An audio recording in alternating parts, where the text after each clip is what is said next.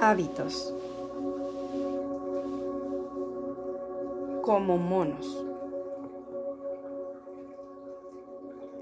Cuando nuestro cerebro ya generó una necesidad, es decir, un deseo, es muy complejo frenar el impulso. Y una vez satisfecho dicho impulso, se siente el placer de haber satisfecho un deseo. Así es como funcionan los hábitos. Recuerda estar atenta, atento a las ideas que surgen en tu mente. Porque esos deseos pueden terminar convirtiéndose en hábitos y que el hábito sea para mejorar tu calidad de vida. Yo soy tu amiga Annie Giron.